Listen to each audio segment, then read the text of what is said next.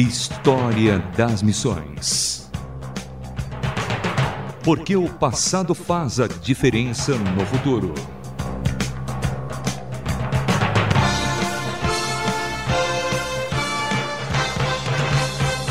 pastor presbiteriano escocês, teólogo e autor e um dos comissários escoceses da Assembleia de Westminster.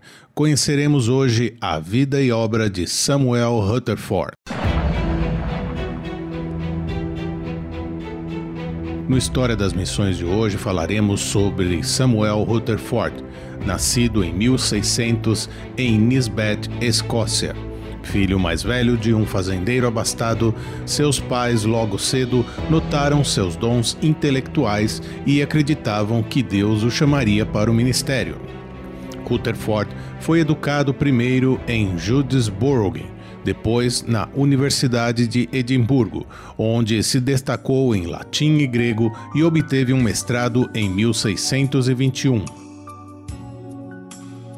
Em 1625, Rutherford estudou teologia em Edimburgo. Dois anos depois, foi convidado a pastorear uma pequena igreja, uma paróquia rural. Seu povo estava espalhado em pequenas fazendas por um distrito montanhoso. Rutherford levantava-se às três da manhã todos os dias, dedicando muitas horas à oração e à meditação. Trabalhou de maneira eficaz e incansável por sua congregação por quase uma década.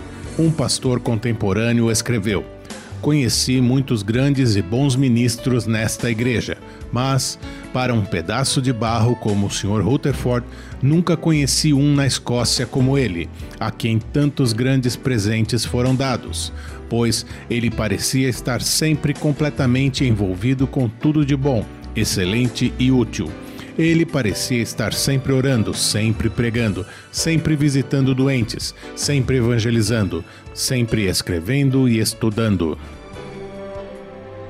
Apesar desta aparente tranquilidade em que vivia seu tempo de ministro de pequena congregação em Amvot, no entanto, foram repletos de aflições. O conforto que seu ministério e suas cartas trouxeram a milhares foi forjado em recipiente de perdas pessoais. Sua esposa Eufane morreu em 1630, depois de sofrer intensamente por 13 meses. Com exceção de uma filha, todos os filhos que ela e Rutherford tiveram haviam morrido em tenra idade. O próprio Rutherford ficou gravemente doente com febre alta nesta época. Então, em 1635, a mãe de Rutherford também morreu. História das Missões. Samuel Rutherford foi politicamente ativo durante seu ministério. Tornou-se abertamente um forte oponente ao episcopado. Ele escreveu seu próprio catecismo e organizou épocas de jejum e oração em resposta à corrupção da igreja oficial. Em 1630, Rutherford foi chamado a comparecer perante o Tribunal da Alta Comissão em Edimburgo por não conformidade com os artigos de Pert. Isso colocou Rutherford em conflito com as autoridades da Igreja, que eram dominadas pelo episcopado inglês. Ele foi chamado ao Supremo Tribunal em julho de 1636.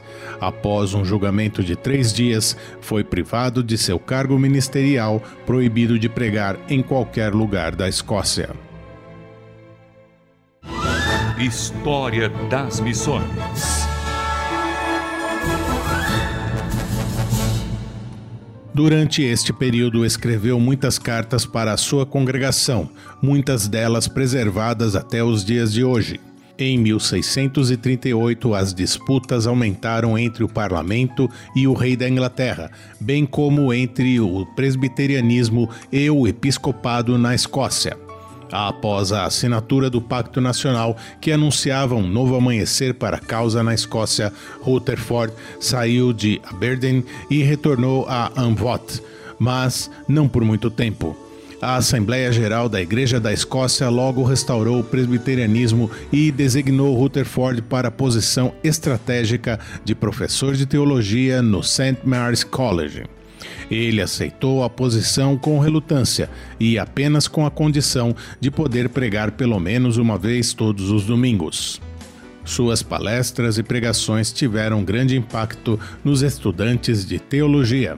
Certa ocasião, um deles declarou: Deus fez tão singularmente diminuir suas dores incansáveis, tanto no ensino quanto na pregação, que a universidade imediatamente se tornou um Líbano, do qual foram tirados cedros para a construção da casa do Senhor em toda a terra.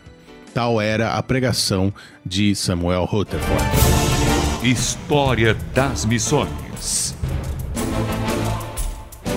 Quando a Assembleia de Westminster começou em 1643, Rutherford era um dos seis comissários escoceses convidados a participar. Ele ficou até outubro de 1647, mais do que qualquer um dos outros. Embora os escoceses tenham optado por não votar, eles tiveram uma grande influência. Rutherford, em particular, contribuiu substancialmente para as deliberações teológicas e para o catecismo menor. Ele também pregava ocasionalmente perante o longo parlamento. Durante este período, Rutherford escreveu pelo menos cinco livros. Em um deles, tratava do direito de um magistrado de exigir obediência de seus súditos e das obrigações de um cidadão para com os magistrados. Ele lida com questões relacionadas a direitos naturais, direito civil, obediência cristã e ética cristã. Samuel Rutherford defende limitações no direito divino dos reis.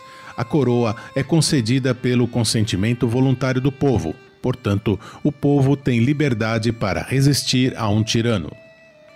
Seus livros trouxeram-lhe fama e convites na década de 1640 e início da década de 1650 para ingressar em faculdades de prestígio, inclusive em outros países. Rutherford recusou todos os convites. Infelizmente, logo a Igreja da Escócia estaria dividida por dois partidos. Os resolvedores apoiaram a coroação escocesa de Carlos II e as resoluções públicas levadas à Assembleia Geral, permitindo que os apoiadores de Carlos I retornassem ao cargo.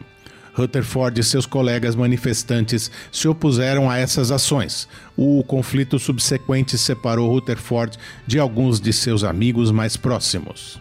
Quando a monarquia foi restaurada em 1660, Samuel Rutherford sabia que a perseguição o esperava. Logo, ele seria acusado de traição, privado de sua igreja, de sua cátedra universitária e de sua bolsa, vindo posteriormente a ser colocado em prisão domiciliar. Por fim, o parlamento, procurando eliminar toda resistência a Carlos II, condenou os líderes da aliança mais proeminentes à suspensão. Rutherford antecipou isso e considerou um privilégio dar a vida por seu salvador algum tempo depois, quando foi convocado para o conselho, acusando-o de traição e exigindo a sua aparição, Rutherford já estava no leito de morte. Ele apelou para um tribunal superior, dando a resposta memorável. Diga a eles que já tenho uma convocação perante um juiz superior e devo responder à minha primeira convocação. E antes que chegue seu dia, estarei onde poucos reis e grandes pessoas chegarão.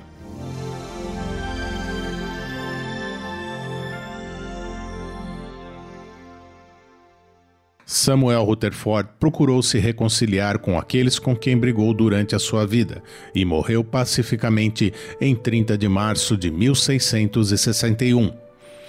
Algumas de suas últimas palavras foram: Viverei e adorarei a Cristo. Glória ao meu Redentor para sempre.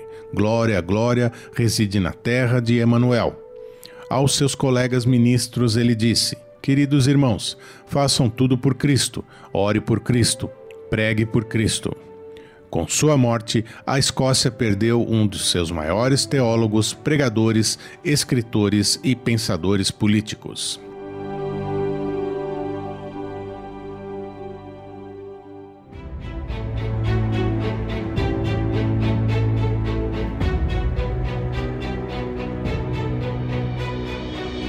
Rutherford foi enterrado no cemitério Old Cathedral em St Andrews, Escócia. Sua lápide, que ainda hoje pode ser vista, traz as seguintes palavras: Verdadeira piedade adornava seu nome. Samuel Rutherford. E assim vamos encerrando mais um História das Missões. Eu sou Samuel Matos, na redação e locução, com produção de André Castilho. Escreva-nos rtm@transmundial.org.br. Um abraço e até o próximo História das Missões. Mais uma produção transmundial.